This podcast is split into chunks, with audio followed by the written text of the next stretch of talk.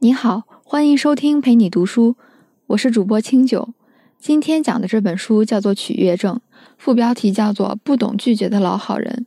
这本书一共有三百二十页，我会用大概二十五分钟的时间给你说说这本书的精髓部分，来理解为什么有些人习惯性的喜欢做老好人。这本书的作者叫哈里亚特·布莱克。是一位在美国拥有二十五年临床经验的心理医生。取悦症这个词呢，其实就是这位作者发明的。我们在百度词条上搜这个词，会发现里面的解释内容，它都是来自于这本书。以前是没有这个词的。那为什么作者要发明这个词呢？这里面有一个有趣的故事。有一次，作者去参加奥普拉的脱口秀，就是美国一档非常著名的脱口秀节目。主持人奥普拉和作者布莱克在聊老好人这个话题的时候，奥普拉就说他自己就长期受这样的心理困扰。他一直是一个想让所有人都满意、想要获得所有人的认可的这么一个人，而且他以前不管取得什么成就，只要一觉睡醒就全部清零，就觉得自己好像立马就一文不名了，需要重新开始，从头开始获取别人的认可。那布莱克听到这儿就觉得。这个和他这么多年来临床经验的诊断是一样的，他就发现好多人的痛苦来源，他并不是来自于别人的伤害，而是来自于他们自己想持续的做一个完美的好人，就是想让所有人都满意，让所有人都喜欢，把别人的需求往往摆在第一位，却总是忽略自己的感受，从而产生了很多心理疾病和心理障碍。因此，他就决定把这些年的临床经验写成一本书，就是这本书《取悦症》。那起的这个名字，虽然说它带一个“症”字，其实它不算是一种病，它只是一种心理倾向，它有点像拖延症。那你说拖延症是病吗？那肯定不算病，它又没有让我们的身体产生病变。但是呢，如果你不重视它的话，它又会把人弄得很难受。就是如果旁边人不拉一把，自己也认识不到这个问题的话，它就很容易陷入到一个怪圈出不来。这个就是取悦症的一大危害，它是处在一个灰色地带的心理区域，是一种很常见的心理状态。只不过我们平时没有准确的把它表达出来，所以后面我说的所有的取悦症，它都是指一种行为倾向，它并不是什么真的病。如果你说你发现某些情形和自己相似，那也只是说明有这种倾向罢了，千万不要觉得自己就是有病。这本书的结构特别清晰，分四个部分。前三个部分介绍了取悦症的三种类型，作者把它们分为了认知型、习惯型和逃避型这三类。最后一部分，作者给我们列出了一个二十一天改善取悦症的方法。下面我们就一起来看一看这各个部分都说了些什么。咱们先来看第一个类型，叫做认知型的取悦症好人。这类人啊，他的心理障碍是由于一些错误的观念引起的。那这个错误的观念是什么呢？第一个错误的观念就是，他们会认为，只要我当个好人，我对别人好，那么别人就应该对我好。如果别人对我不好，那么就是我自己的不对。他们心里的那个矛始终是指向自己的，从来不指向外部。不管遇到什么问题，他们都是觉得是我自己的错，先从自己身上找原因。那按理说呀，这样的人应该是特别讨人喜欢的，他们应该是这种人见人爱、花见花开的类型。但实际上的结果却恰恰相反。喜欢取悦别人的人，他们往往很难相处。那这又是什么道理呢？因为凡事都怪罪自己，都觉得是自己不对的这么一种心态，会让他自己陷入一个很复杂的逻辑陷阱里。那这个逻辑陷阱是什么样的呢？我简单解释一下，就是因为他们认为，只要我对别人好，别人也应该对我好。这个好像没有什么问题，毕竟谁会讨厌一个对自己好的人呢？但是问题就出现在这个“应该”上，在那些有取悦倾向的人的词典里面，有很多绝对性的词，比如说“应该”“必须”“一定”，他们经常会把这些词挂在嘴边，当做自己的口头禅，不允许自己偏离这个目标。他们默认这个世界是公平的，好人就应该得到别人的认可，因此他们极力的做一个好人。那怎么做一个好人呢？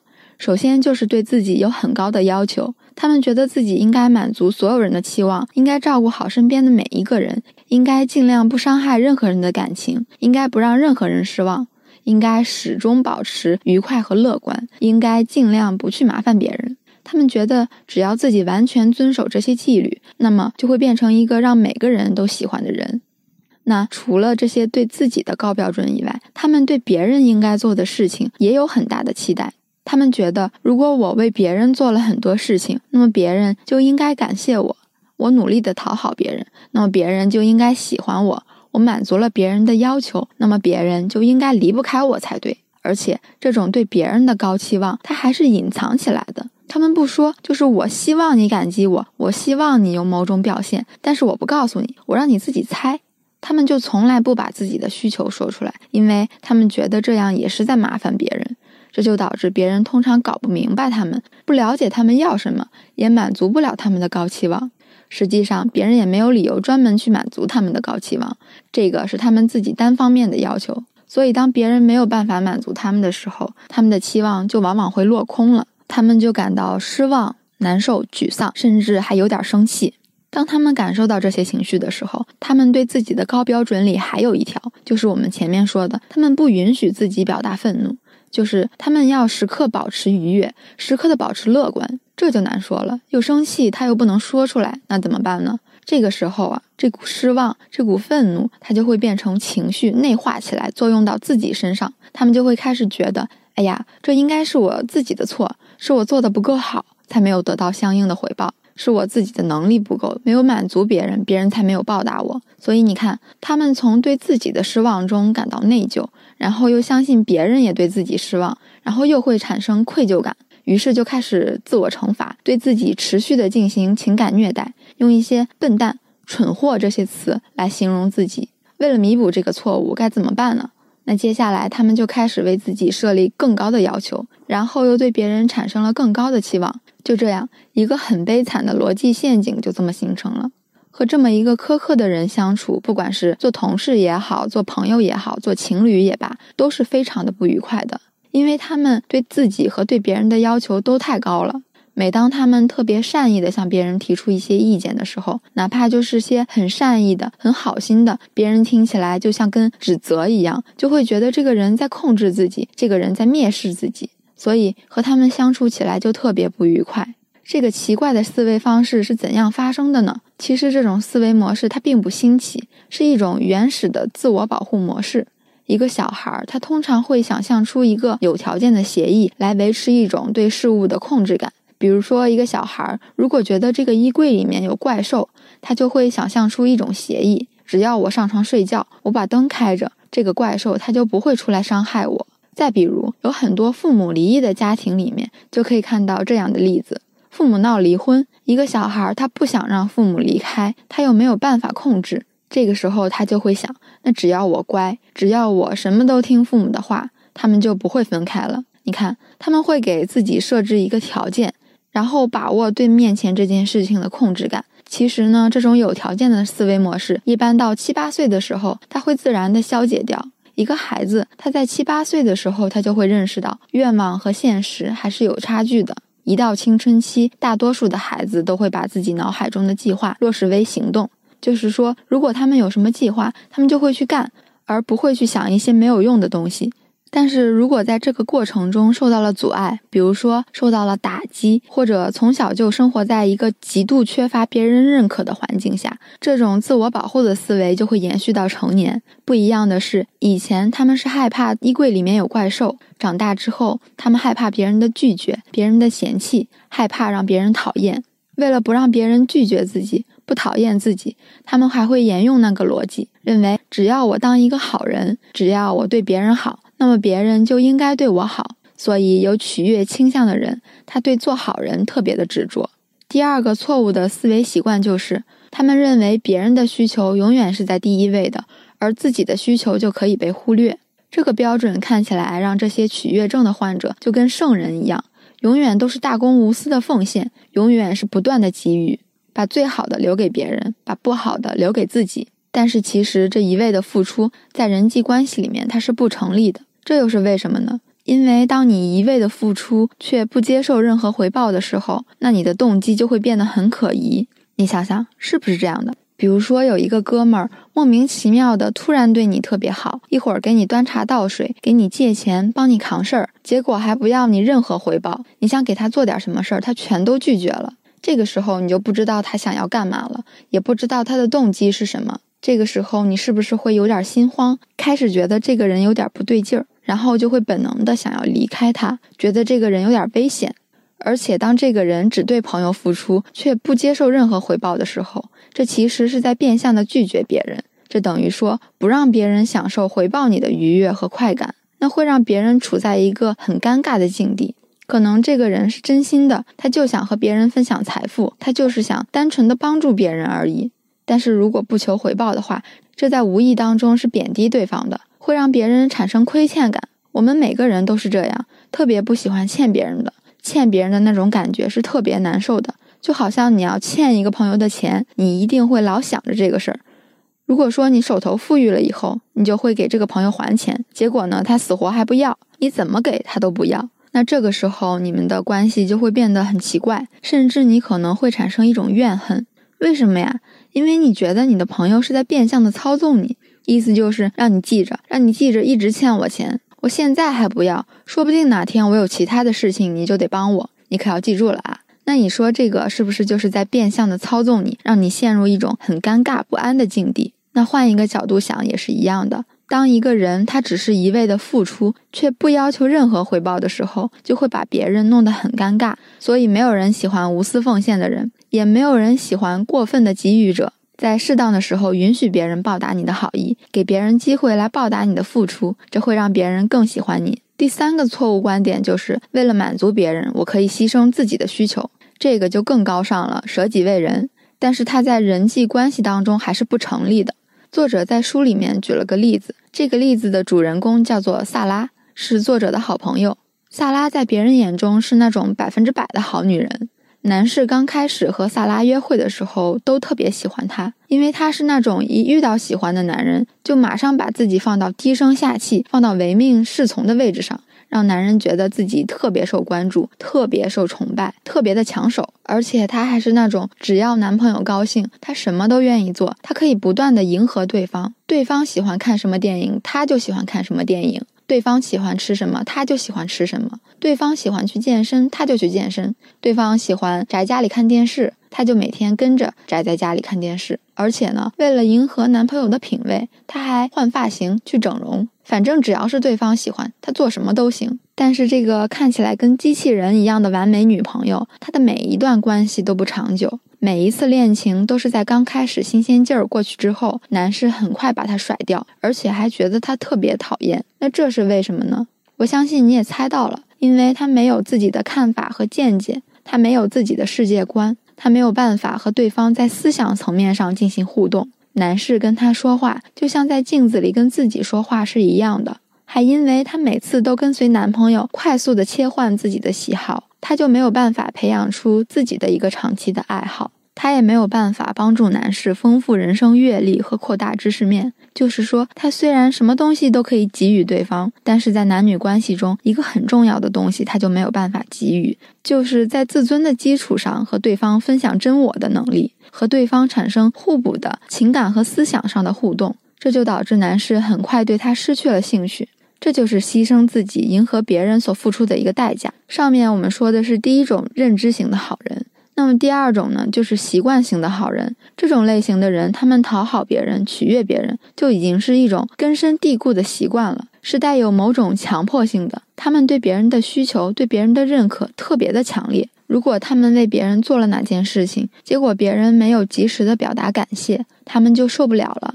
他们就觉得自己立马被冷落了，就是对别人的称赞和认可已经到了非要不可的地步，只能通过取悦别人，通过别人对自己的看法来证明自己的价值。而且他们的心理账户里就好像存不下已经做过的事情，也存不下任何成就，就是不管以前获得什么荣誉、什么成就，睡一觉起来。全部都忘光了。只要每次出现新的需求的时候，他们的价值又会接受一次考验。就好像每天一睁开眼睛，就觉得自己一文不名、一无是处。那他们为什么会有这么强烈的认可需求呢？就非要取悦别人不可呢？这背后的原因是因为他们上瘾了。对你没听错，得到别人的认可，对我们一般人来说是一件很高兴的事情。就好像如果别人夸赞了自己、奖赏了自己，自己很高兴。但是这些夸奖和称赞对有取悦倾向的人来说会产生极大的快感，而且这种快感又不是时时刻刻有规律的发生的，它就是偶尔才会发生。你想啊，别人公开的表扬和称赞不可能时时刻刻的发生，就好像玩老虎机一样，不能说我按一次按钮它就能中奖，但是它不间断的总会让你中那么一次，而且偶尔中这么几次就会特别让人开心。为了提高中奖的概率，最好的方法是什么呢？就是多玩几台，同时玩好多台，这样它中奖的概率就会更大了。对于取悦症患者来说也是一样的，就跟玩老虎机一样。他们采取的策略就是扩大取悦的范围，就是对所有人都特别好，让所有人都满意。我们知道一个人的精力是有限的，当他扩大了取悦范围的时候，往往就会忽视周边的人，这是一个必然会发生的现象。所以，有取悦倾向的人，往往对周围的人特别冷漠，对陌生人却特别好。取悦，它就已经不是一个当好人当过头的问题了。它是一种根深蒂固的惯性，是带有某种强迫性的上瘾行为。如果一直在这么一种状态下，他会对自己的生活、对自己的人际关系产生非常不健康的影响。上面我们说了认知型好人和习惯型好人这两类，他们都有一个共同的特点，就是他们的动机是为了获得别人的认可，为了获得别人的喜欢，他们主动的迁就别人，迎合别人。那下面我们要说的这个类型，它产生的结果和第一种、第二种是一样的，但是动机不太一样。上面的动机呢，它是为了获得认可；下面我们说的这个动机是为了逃避。逃避什么呢？就是逃避那些坏情绪，逃避别人的拒绝、别人的暴力、别人的冷落，逃避时不时就会出现的内疚和自责。那这两种动机有什么区别呢？区别就在于，第二种逃避带来的动机要比第一种获得别人认可带来的动机要大得多。就像一个胡萝卜和大棒的关系是一样的。我们都知道，想让某个人做出某个动作，前面可以放只胡萝卜来引诱他，后面用大棒来鞭策他。那胡萝卜和大棒哪个作用更强呢？答案是大棒，恐惧的力量更强。有一个实验可以清楚地说明这一点，叫做白门实验。这个实验是这样子的：拿一个盒子，中间放一个白色的门，这个盒子的一边涂成白色，另一边涂成黑色。然后第一次实验来个小老鼠，把它放在黑色这边，白色这边放一块奶酪。这个小老鼠闻到味道之后，就会撞开中间这个门，然后找到奶酪。这么反复几次，让这个小老鼠产生记忆。做一个对比项，再放一个小老鼠，把它放在黑色区域，这次呢就不在白色区域放什么奶酪了。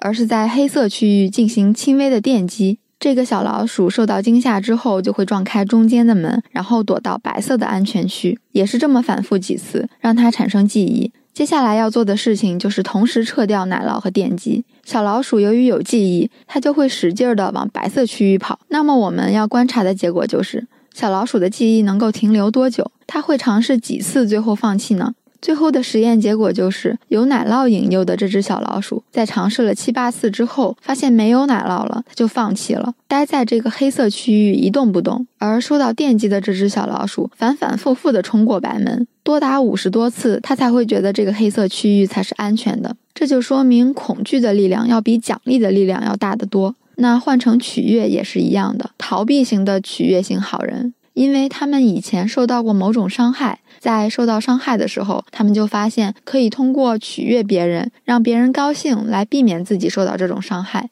这就是他们的一种用来保护自己的手段。这种负强化的作用更加的根深蒂固，通常他们都是过度的放大坏情绪的危害，把冲突的危害性放得特别大。就是从来不让自己陷入冲突之中。每当他们觉得别人快要生气的时候，就会立马示弱，让别人压根儿就没有发飙的理由。这样造成的一个结果就是，他们永远不会处理和别人的冲突。那你可能会说，能避免和别人发生冲突，这是好事儿吧？难不成这还错了？那实际上呢？我们在日常的生活和工作当中，完全避免和别人发生冲突是不可能的。因为我们每个人的价值观都不一样，在一些事情上产生不一样的观点，产生冲突太正常了。你要想时时刻刻的让每个人都喜欢你，让每个人都认可你，可以说永远没这个可能。所以最重要的不是尽力的避免冲突，而是当冲突来了以后，怎么有效的化解它。害怕问题、躲避问题和勇敢的面对问题、解决问题是两种完全不一样的思想概念。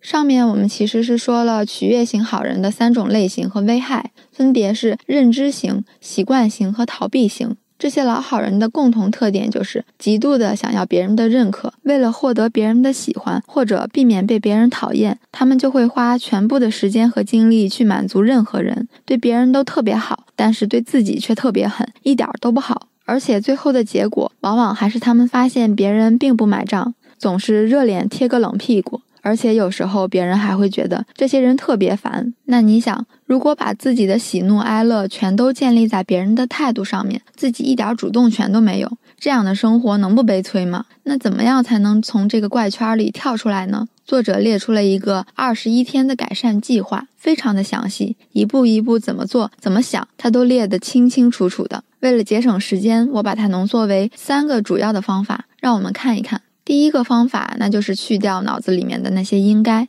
前面我们说了，取悦型好人，他满脑子都是没有一点弹性和余地的限定细则，就是我应该这样，我应该那样，我必须这样，我必须那样，我应该让别人高兴，我应该不怕脾气，反正满脑子都是这些词。平时的口头禅也经常用这些词。那么我们可以仔细的想一想，这些应该是从哪里来的呢？肯定不是天生的，谁天生就知道这么多应该？其实呢，不是他们自己的声音，是周围老师、父母他们的声音。因为这个声音的音量在脑子里面开得太大，以至于他们总是听不见自己内心的声音。那应该怎么办呢？其实很简单，有意识的把这些应该替代掉，替代成能把握的趋势。比如说，我应该总是让别人高兴、满意，可以换成如果我愿意，我可以满足那些重要的人对我的期望和要求。其他的也是一样。比如说，我应该始终保持愉悦和乐观，永远不要在别人面前表现出任何消极情感。这个句子呢，就可以替换成：如果我愿意，我可以在重要的人面前保持愉快和乐观。这样一替代，脑子里那些苛刻的要求就被软化了。首先，这些表达中加入了时间和偏好的条件。如果我愿意，就是在强调自己的意愿。其次呢，这个表述当中还加入了选择，强调这个控制权是在自己的手里。最后提醒自己，这并不是要满足所有人，只满足最重要的人的愿望就可以了。而且这只是一个选择，并不是必须的义务。这样通过替换，就能有效的把脑袋里面那些毒素、那些应该剔除掉。这是一个小技巧。第二点呢，就是要学会拒绝。取悦型好人最大的问题就是他们不会拒绝别人，就跟这个书的副标题是一样的，不会拒绝的老好人。那为什么他们就特别难拒绝别人呢？因为每答应一次别人的请求，他就多一次获得别人认可的机会。最后别人就会发现，哎，这个人挺好使的，什么事儿都过来找他，肯定最后就把他给累趴下了呀。那你说拒绝别人有这么难吗？对取悦型的患者来说，就真的非常难，因为从小到大都是这么过来的。一拒绝别人或者一被别人拒绝，他们就会产生内疚、自责，觉得自己是一个自私的坏人。那这个要怎么破呢？作者给出了拖延的方法。你看，拖延症在这儿就特别的好使。当别人向你提出请求，你自己又不想答应的时候，像平时你可能想都不想就答应了，但是现在，那你就拖着呗。拖一段时间之后，对方就明白你的意思了，这样你就可以摆脱，不被别人的要求所控制了。第三点，也是最重要的一点，就是学会对自己产生自我认可。取悦型的好人，他们所有对自己的评价都是来自于别人。他们自己拒绝了别人，自己会内疚；别人拒绝了自己，他们还是会内疚。这是因为他们一直用完美主义的高标准在要求自己，从来没有对自己满意过。为什么就感觉不到对自己的满意呢？因为他们只惩罚自己，从来不奖赏自己。不管他们取得多大的荣誉，都觉得这就是应该的呀，这很正常呀，没有什么值得高兴的。他们对自己特别的苛刻，那该怎么办呢？就是想办法让自己的成就积累下来，及时的给自己奖励。那你可能会担心，如果没有这些高标准，自己会不会变成一个很平庸的人呢？自己会不会没有动力呢？其实不会的，很多没有取悦倾向的人，他也非常优秀，就像胡萝卜和大棒一样。虽然大棒的威力更大，但是可别忘了前面的那颗小胡萝卜，它的效果也是非常强大的。而且在这个成长过程当中，它会更让人愉快，更让人轻松。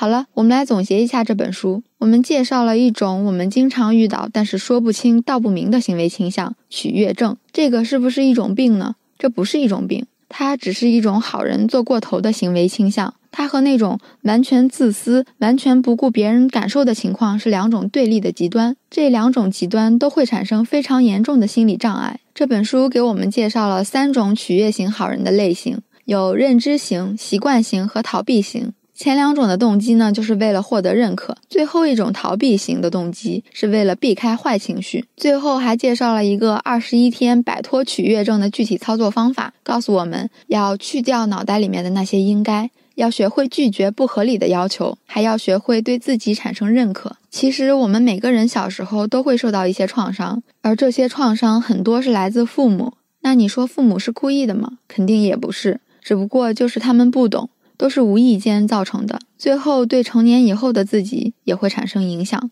那怎么办呢？没有任何的方法，你只能自己调节、自己治愈。因为无论如何，你回不去了。我们对自己的认可是需要一点一点积累的。只有当认可来自于自己的内心，而不是他人的时候，真正的自信才能建立起来。要说一个人内心强大，实际上说的就是他有坚不可摧的自信。以上就是本书的全部内容。感谢关注，陪你读书，欢迎点赞分享，同时可以打开旁边的小铃铛，陪你读书的更新会第一时间提醒你。我是主播清酒，我们下期再会。